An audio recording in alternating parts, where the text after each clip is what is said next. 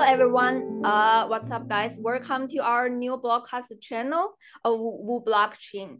Uh, this channel is dedicated to providing a global audience with perspectives and trends from the Asian market. So if you are interested in the insights or the uh, what's going on in the Asian crypto industry, please remember to subscribe us. So today we are honored to have our first uh, guest join us to share his latest insights, Daniel. Hi, Daniel. Hi, nice to meet you. Thank you for inviting me. Sure. So, uh, um, could you give us like a briefing, a brief introduction about yourself? Yeah, absolutely. Well, first of all, hello everybody. Uh, my name is Daniel. I'm um, very happy to be here. Um, as I think I'm the inauguration guest, so very honored. Um, so a brief intro about myself. Um, I'm a founder and uh, CIO at uh, Kryptanium Capital. Um, it's a long-biased crypto hedge fund, uh, launched in mid-October last year. So we're only three months old.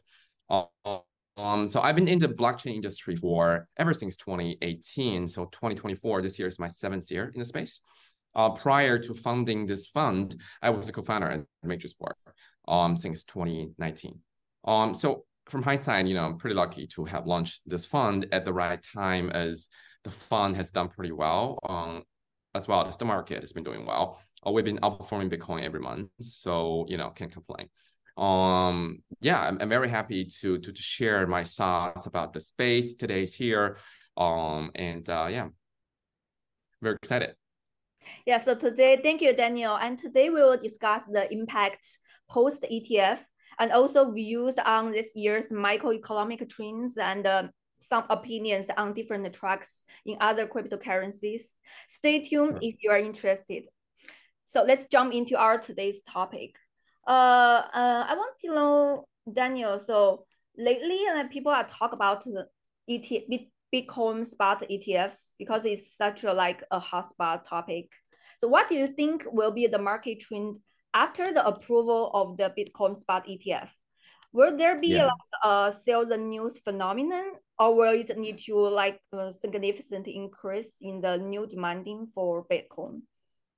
Yeah, absolutely. I mean, it's it's it's the talk of the town, right? Everybody's been talking about it before the approval, expecting the approval, after approval. It's one of the really, you know, ETF approval under the spotlight for months. So I think first of all, to answer your question, will there be the news phenomena?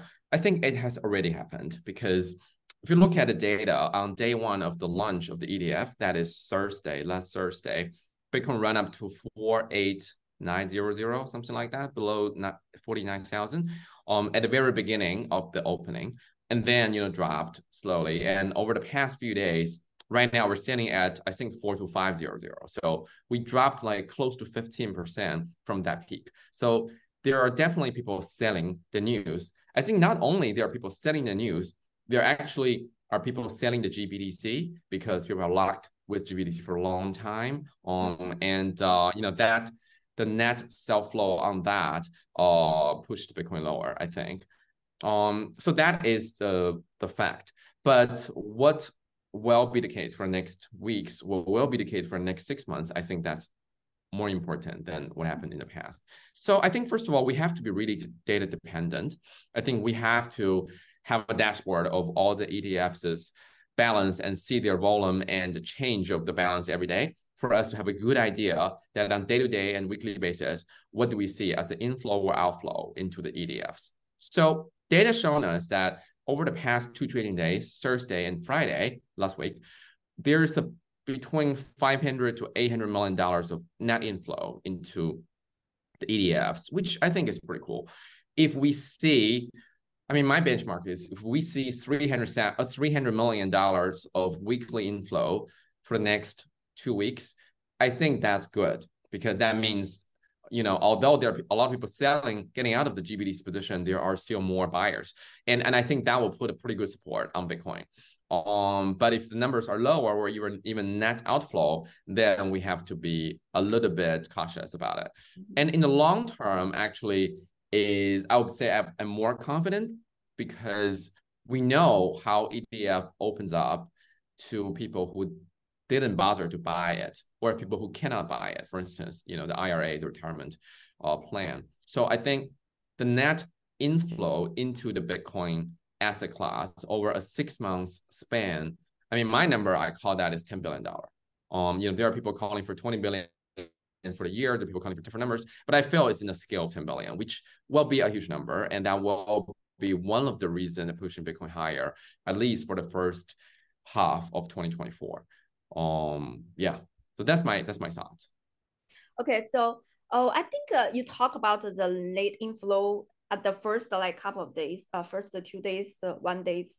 I, I think uh, not all our audience are like uh, financial people. So maybe you can share with us what your what is your benchmark, like your standard about the good net inflow. How what what, what is the, the the the standard? What's the number you think it's good? Because I have I have seen a lot of like YouTubers, some of them think that the first like performance of ETF is not so good when they when they share their thoughts. So what what do you think? Um, so I think your question is, what do I think would be uh the benchmark for the benchmark between good performance yes. and a bad performance? Yes. In in terms of the net inflow number on ETFs, right? Yes, yes. Okay, okay. To answer that question, I think, as I said, 300 million per week for the next two weeks is my benchmark. But to be honest, I don't have a lot of ground on why that number is. I'm just looking at in the general liquidity of Bitcoin. Normally in the history, how much um you know inflow can push prices higher. Mm-hmm. Um, so 300 million weekly is the number to me. And as you said, you know, there are a lot of talks about is this a successful launch as an mm-hmm. ETF? Is it not a successful launch? Um, I mean, to me, I think that's a totally different question. A successful launch describes that the issuers, you know, managed to gather a lot of um, attention, they managed to launch it successfully, and they managed to see good numbers of balance on the ETFs in the first few days. And by that standard, I think it's definitely a successful launch. Um, but people think it's not a successful launch, probably simply because Bitcoin dropped. But we, we got to bear in mind that ever since October, a good amount of the reason that Bitcoin went higher was because of the expectation of the launch, right? So you cannot blame on the issuers that your Bitcoin dropped today, right? Okay, okay, we got that. So uh, my next question is about um, you know Arthur Hayes, the person. He has like uh he's more like has a huge influence in this industries. His opinions so he also has a lot of followers too. And he has suggested that there will be a major pullback in March. So do you agree with this view? I mean, what is the relationship between the like Federal Reserve liquidity and this year's economic trends? Sure. Um, well, again, first of all, you know, Arthur is very impactful in the industry. He used to, he was the founder of BitMEX, one of the OG in crypto. And, you know, he has has a trader's background, he has actually a lot of time and a lot of you know good insight uh, and put them into long articles and write about his opinion, which I really appreciate because you know he's a billionaire, he doesn't have to, right? So I definitely definitely respect him a lot. Um, and on this topic, you know, I have read about that article, which I think is a very interesting one. So I think what he was trying to say is he think that the repo balance, I would say reverse repo balance at the Fed um, is dropping. So he thinks going to March, probably that number will drop to a pretty low number. And more importantly, he talked about the BTFP program, which is the emergency program that the Federal Reserve introduced March last year to help save the regional banks from the problems of substantial markdown on their U.S. Treasury holdings because of the higher yield um, regime. So he thinks that the program will terminate, RRP will go lower, so that before the cut, the expected cut uh, in the Fed, we may have a problem of liquidity. And that problem of liquidity can easily topple risky asset, topple Bitcoins, because risky assets have done a good run, no matter it's NASDAQ and Bitcoin. So I think that is his logic. So we look at it now, I think, I mean, to be honest with you, RRP is not something I know very well, but I don't think it's that important. But the BTFP program is very important to me, I think, as, as, a, as a program, because Well, a few days ago, the number shows on Bloomberg that there's 140 million, uh, 40 billion dollars sitting with that program, um, you know, collateralizing U.S. Treasuries and borrowing money at OIS plus 10 basis points. So obviously, banks are using it. Um, and also, also, I read about the news that uh, the vice chairman of Federal Reserve, um, I forgot the name. I think it's called Michael Barr or something. Um, and he he basically said that the program will be terminated. Well, given he is vice chairman, I think it looks like they're terminating that. So the first answer to, to, to your question is he worried about BTFP and looks like it's terminating. So now the next question is what's going to be the impact of that? What's going to be the impact of that on the small and medium banks? Are we going to have a problem with liquidity? If so, what will the Fed do? I think these are the following questions. I mean, I'm I'm not close to Fed, not so I don't know, but I'm trying to make a logical, um, you know, um, uh, make some logical thinking process and trying to get to a conclusion. So I think first of all, it's very hard to figure out if we are going to have a problem with the small and medium banks because right now the way it works is you collateralize your US Treasury at par, although it may be valued at only 70 uh, or $60 if that is a very longer dated uh, US Treasury that you bought at a lower yield, lower coupon. Um, and um, you can borrow at OIS plus 10 basis points. It's been reported that the participant can earn 50 basis points arbitrage profit by doing that. So that means even if I don't have a liquidity problem, I probably nevertheless will use the program because I can I can make more money. Mm-hmm. Because of this fact, we just don't know how many of the banks really need it. They probably just want to park money and make money, right? So so, so this part we're already getting difficult to a conclusion that well we have a crisis. And number two, if we have some crisis, it's very unlikely to be like as high profile as SVB because people learn from history, people learn from mistakes, right? It's probably going to be idiosyncratical, smaller banks running into some issue, and some of them may call the Fed saying, "Hey, we probably have a problem with the bank run," and Fed will obviously be very immediate to help with lines because nobody wants to see March 2023 happen again. So what I'm trying to say is we are in election year 2024 extremely extremely sensitive that nobody wants to have a problem so because of that i kind of feel that although BTFP will be terminated I don't think it's going to be a major problem with liquidity with risky asset. But having said that, I would definitely put a rain check on March and trying to see going into it if we see the market start to you know feeling shaky into it because you know there could be more information right mm-hmm. um yeah it's, it's a long answer to your question i hope that's that answers it you know, actually, it remind me of another question because we have been like quoted the quoted his like articles lately. So it's very interesting. I don't know if you read the article that uh he said like um let me check it out. He said something about the long term Bitcoin ecosystem. It's more like very long term. Like she, mm. he hmm. believes that if ETF managed by traditional financial institutions become too successful, and they will utterly destroy Bitcoin, utterly destroy Bitcoin, Bitcoin will disappear.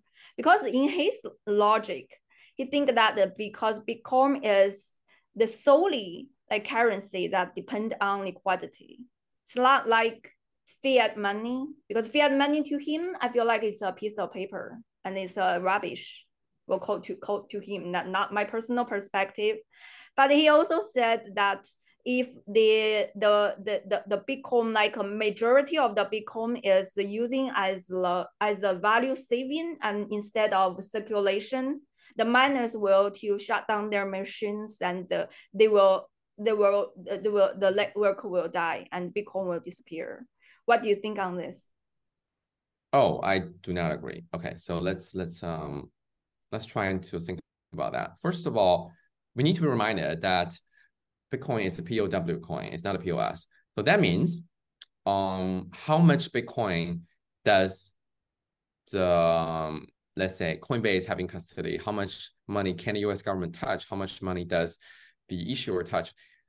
It does not matter that much, right? I mean, as we know, I don't know the exact number. The China government and the US government both hold pretty good numbers of Bitcoin. I think 400,000, so like 1%. But, you know, it, it does not matter. That's number one. Number two, it matters in terms of circulation. That's right. Because if somebody is hold, holding a lot of coins and does not move it, then obviously you have less Bitcoin in circulation. But having said that, I, first of all, I I don't think we're getting that close to, to that point because we probably need one agency to hold like 20% for us to talk about that or 10%, mm-hmm. which is way, way far. Then number two, I think of Bitcoin not as currency at all. I think of Bitcoin as the digital gold.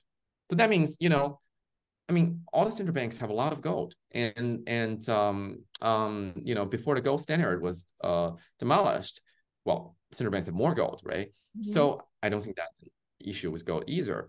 So on this perspective, I don't think there's an issue at all. But the last point I want to say is, what if a lot of agents, uh, some certain agency controls a humongous amount of Bitcoin mining power? Um, would that be a problem? I think theoretically, yes, mm-hmm. because somebody controls 51% of Bitcoin, and that will be a problem.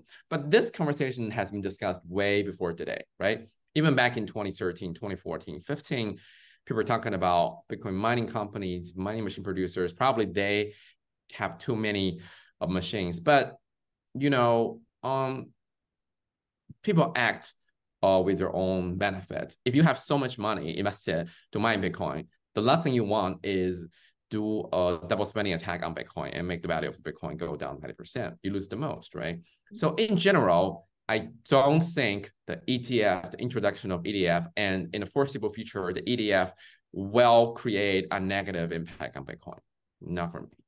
Okay, okay, I understand. So my next question is uh, the market. The market believes that the next focal point that should be the approval of Ethereum spot ETF. So which would like um, drove up the ETH ecosystem so what are your thoughts on this view? Mm, okay, sure. I agree. I mean, we saw Ethereum appreciate against Bitcoin by like close to 20% after the Bitcoin launch ETF launch date, which is I would say crazy. Um, I mean, I'm bullish on Ethereum.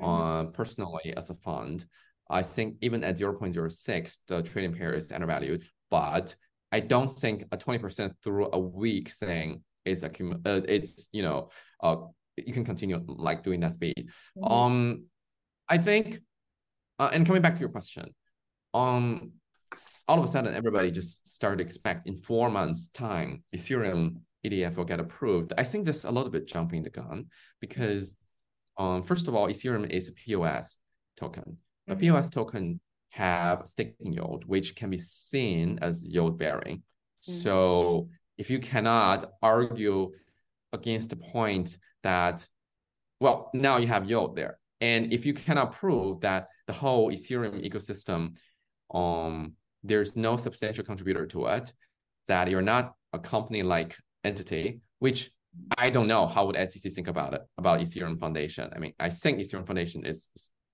is definitely not like a central power in Ethereum, um, and um, holding Ethereum like a company, but it may not be how uh, SEC think about it. And lastly, Gensler, the the current chairman, in last year he has mentioned, I think, multiple times that he thinks Bitcoin is not a security, it's a commodity, but everything else in crypto probably is. So I just felt that probably the agency and the chairman wants to have more time to monitor what's going on with Bitcoin ETF mm. and then mm. make the next step. Essentially, you know, SEC is a regulatory agency. They don't make money by being the agency. What they do is they want to protect all retailers. So it's like it's like a shorter option. You know, anything wrong happens, it can be blamed on, right? Then why do I go so fast that somebody's gonna blame on me in an election year, right? So I feel that's it's not gonna be so fast. But at some point it's gonna get approved, but May will be too good, I would say. Okay, because I think uh, I saw a lot of like uh, people say that it's gonna be approval like in next four months, within next four months. And also like um well I, I we we we we also issue an article that we believe it will be passed in the next four mm. months, 80% of the chances. So but we are not offer any financial advices, guys. so we're only here to share. So my next yeah, of course. Yeah, my next question is that uh, let's talk about other smaller like cryptocurrencies. So which tracks and projects uh, are you focusing on right now? And what insights sure. do you have? Do you have anything to share with us and our audience? Sure, let me try. So for our fund, we, we focus on two categories of tokens very old school classical, I think. Number one, that's chains. So layer one chain, layer two chains, modular blockchain. Um, number two, we look at DeFi, um, which is basically anything that's financial service related protocol or DApp application. Um, we, we don't really look at games, etc., because we, we don't have the expertise. So I'll, I'll try to talk more about these categories, talk about what's going on there, what's our thought, without mentioning specific tokens um, because it's a little bit sensitive. Mm-hmm. Um, so in the first part on the chain part, I'll talk about layer ones first. So layer one by definition, we're talking about people competing with Ethereum, Bitcoin.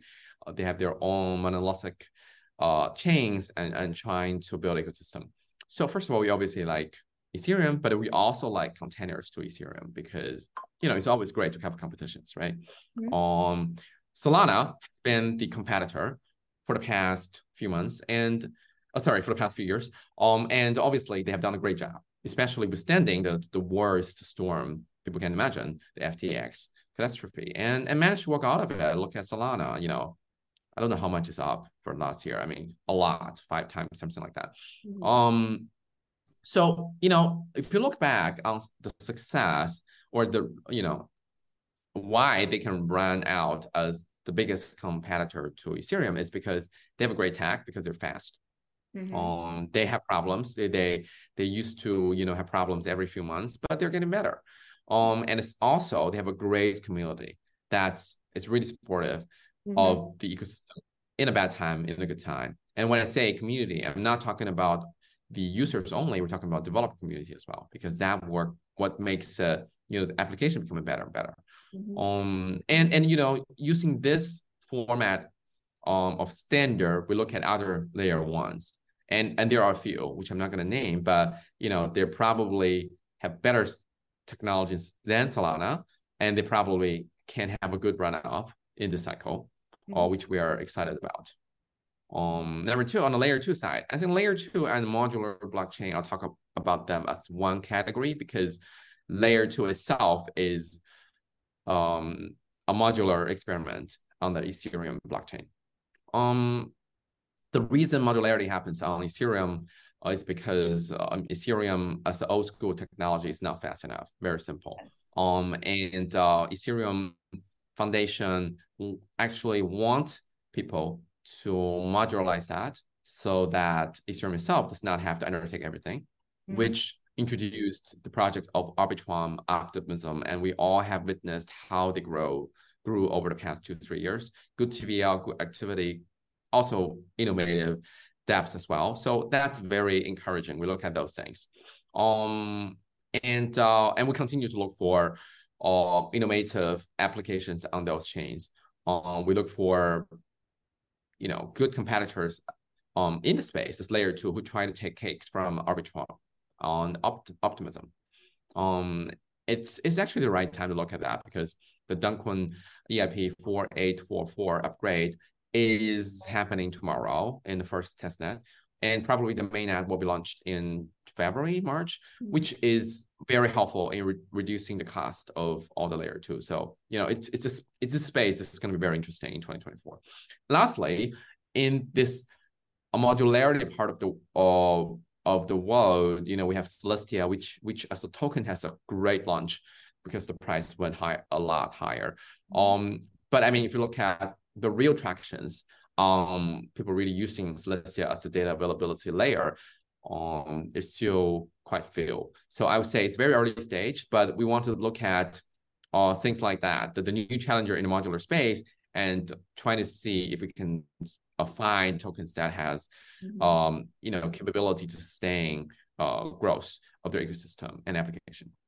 Um and lastly, we we, talk about DeFi, right? So from my perspective, I come from a background of finance. Mhm. Um, I obviously probably have a preference on the financial layers because I know the business better. At the same time, I I think it's it's pretty arguable that the DeFi as application layer is the only application layer that has managed to finish zero to one, finding the product market fit, and one to ten, growing the the TVL and sustaining its um business even through the worst of the bear market. Mhm. So I think it's it's it's not something a lot of people look at these days because they're like, okay, DeFi's are so old, um, you know, there's no pumping, um, it's not interesting. But to me, I mean, crypto is interesting that it is one side of it, which is really crazy, which is very hype, which is a lot of uh, crazy stuff happening. Um, but on the other side, it's the real technology, and you need the real business building on that technology, right? You, Mhm. you just can't always be 100% hype. And DeFi is that thing. There are the protocols, there are blue chip protocols or smaller protocols. They're actually making good amount of money, having a pretty low valuation if you think from a PS and PE perspective. And you're see the resilience of the team, resilience of the protocol continue to roll out new versions, uh, more useful. Some of them becoming more innovative. So, you know, this is something that I'm, I'm really excited about because we, we need application layers and um, I don't know games, so I I I want to find the hidden germs on the the undervalued projects in DeFi, and I think there's a bunch of them. Um, so that's something I'm excited about. Um, yeah, I think I think that's that's enough. These three categories are the things that we look at. We're excited about in 2024. Yeah, and that's uh because you mentioned about Dencun upgrade, so it happens tomorrow. So what do you? Let's talk about this upgrade. Uh, people say that it is supposed to like drop the gas fee like dramatically after the update because the, the price is like relatively high right now. So what do you think the impact after the upgrade? The, the impact if you are if let's say if we I, I'm a builder or I'm a developer, I want to uh, have built up a project. You think what what what is the impact? Do you think after this upgradation? Hmm. Okay, so the first implication is obviously much cheaper fees, Mhm. right? Um, and um, that itself is already pretty significant because let's say right now, I mean, I'm not looking at the numbers. So this morning on Ethereum, you do a simple DeFi action, takes you twenty dollar. If you do that on Arbitrum, probably just three dollar. Mhm. Um, and uh, after this upgrade, it's, that thing is going to go to, I think, 0.3 to 0.6 dollar on Arbitrum Optimism. Um, so that's already a great thing. Okay, Le- just level one. Level two, we have a lot of ZK EVMs rolling out. Okay, um, so using zero knowledge technology instead of the optimistic assumption, supposed to be even more secure. Um, they have they have not been in big scale. Um, I think on one part is due to the process of business development. On the other side, I think the provers are pretty expensive, um, etc. So the chains are not that cheap. Um, so you know, I think I could be wrong. Dencun also help those guys because in general reduce a lot of the cost of running a project on layer twos. Number three, let's think about the projects on layer twos right now. There's still more classic project, um, you know, trading related, lending related. We don't have high frequency related stuff there. Well, you know, payment is something people talk about a lot, right? And Solana at the moment is is working a lot on that front. Um, I still think it's it's uh, it's it's arguable that high frequency activities on chain probably um you know is chicken and egg problem. So when the technology is not there, um maybe the application won't happen. Um when the technology is there, you're wondering where is the real application. But you need one thing to be ready. A much cheaper um um you know chain will will make those high frequency. general. I think the impl- implication on that can be one fold, two fold, three fold. But when you go to higher layers of folds, you know, you could be thinking too wild, uh, not on the ground. So, so I, I won't continue here. But I think it's definitely a great thing for the chain. Yes, yes. So uh, I think that's uh, enough content for today. So thank you, Daniel, come and join us. And for all our audience, that uh, you can, you guys can uh, leave in your comments in our commentary sections, and you can interact with us. What what kind of topic you guys want to hear we talk about? So maybe we will choose your topic. So thank you, Daniel, and uh, see you next time. Maybe next time with us too. Yeah, for sure. Thank you, Xinyi. Uh, again, appreciate the opportunity. I had a good fun talking about this topic because I thought about them all the time. And um, yeah, I would love to see how the how the community, how how your humongous numbers of followers think about uh, you know our topic, and I would love to learn from that. Thank you. And see you next time. Bye bye.